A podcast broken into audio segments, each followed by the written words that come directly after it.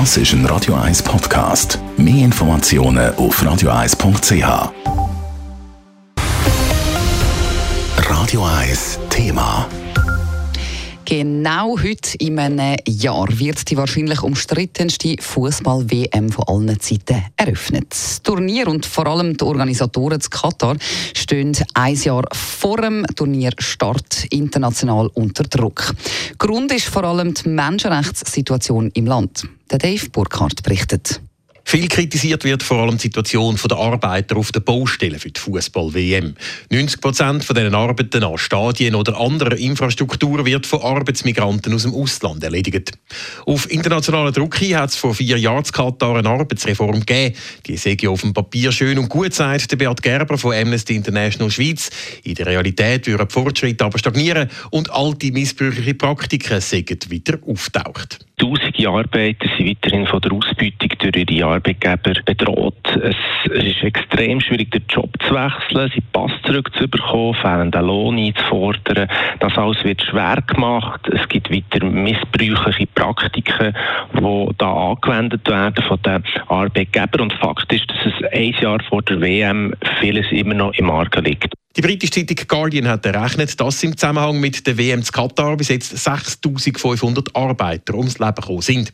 Der katarische Botschafter widerspricht dieser Zahl heute im Sonntagsblick vehement.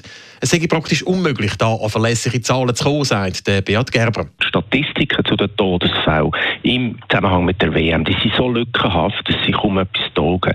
Amnesty selber hat nachgewiesen, dass in ganz vielen Fällen einfach natürliche Todesursachen auf diesen Totenschienen aufgeführt werden und so bei gesunden die zum Beispiel nach langen Schichten in extremer Hitze plötzlich gestorben sind. Das zeigt, es braucht Transparenz und die Transparenz die muss von Katar selber kommen. Wegen all dem ruft die JUSO den Schweizer Fußballverband zum Boykott von dieser WM zu Katar auf. So weit geht Amnesty nicht. Wir aber sehen es als unsere Aufgabe als Menschenrechtsorganisation an, dass wir genau heranschauen auf die Arbeitsrechte in Katar, dass wir die dokumentieren und Missbrüche aufdecken. Und das wollen wir auch machen, wenn die Scheinwerfer mal wieder weiterziehen von diesem Turnier. Der Schweizer Fußballverband hat schon zum Anfang der WM-Qualifikation erklärt, dass es von ihm keine Protestaktionen gegen die Menschenrechtssituation in Katar gebe. Vielmehr will man im direkten Gespräch vor Ort versuchen, die Situation zu verbessern.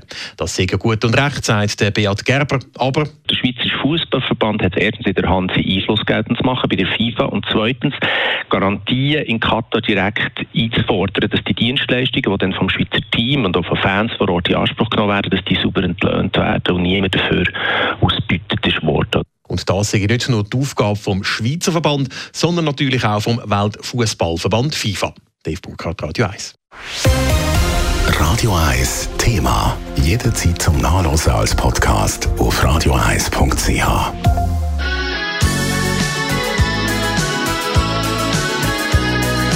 Radio 1 ist Ihre Newsender. Wenn Sie wichtige Informationen oder Hinweise haben, rufen Sie uns an auf 044 208 1111 oder schreiben Sie uns auf redaktion.radio1.ch.